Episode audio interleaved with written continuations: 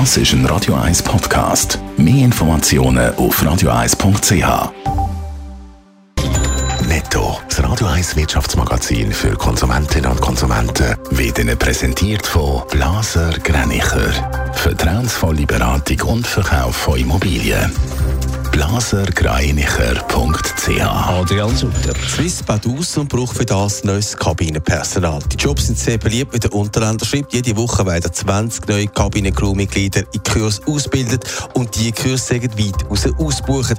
Im Ganzen wird Swiss 1000 neue Kabinencrew-Mitglieder ausbilden bis Ende Jahr. Der Streik bei den US-Autobauern Ford, General Motors und Stellantis könnte noch ausgeweitet werden. Bis jetzt haben Gespräche zwischen der Gewerkschaft und den Unternehmen nicht gebracht. Gefordert wird rund 40% mehr Lohn über vier Jahre. Der türkische Präsident Erdogan hat beim Tesla-Chef Elon Musk Werbung gemacht für eine Fabrik in der Türkei. Er ging bei einem Treffen in New York um einen Fabrikstandort in der Türkei gebeten, berichtet die türkische Nachrichtenagentur Anadolu.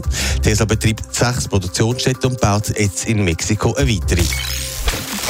Es sind Haufen Stellen offen und viele lusten nach einem Wechsel. Das passiert jetzt in der Schweiz gerade so fest wie schon lange nicht mehr. Adrian Sutter, es wird aber nicht nur die Stelle gewechselt, sondern eigentlich auch gerade der Beruf. Ja, Im Moment sind äh, viele sich am Gedanken machen, eine neue Stelle zu suchen. Zahlen können das auch Experten ausdrücken. Aber man merkt dass zum Beispiel am regen Interesse an Jobplattformen. Da sieht man, dass viele Leute drauf sind, mehr als früher.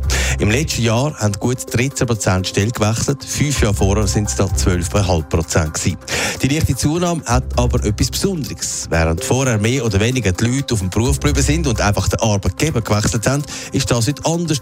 Viele suchen mehr als eine neue Tapete, sondern gerade eine ganz neue Herausforderung. Wie häufig sind denn so Branchenwechsel? Gemäss dem Tagesanzeiger bleibt immer noch die Mehrheit dem Beruf treu. Aber der Anteil von denen, die ganz wechseln, der steigt leicht ab. Das hat man schon während Corona gemerkt. Darum haben auch gewisse Branchen massiv zu wenig Personal. Zum Beispiel gerade die Leute aus dem Gastgewerbe. Die haben sich nicht in Luft aufgelöst, sind aber trotzdem jetzt fehlend und man findet sie nicht mehr. Es gibt aber keine Statistik, wie viele Leute das ihren Beruf wechseln. Das wird nie erfasst. Netto, das Radio 1 Wirtschaftsmagazin für Konsumentinnen und Konsumenten.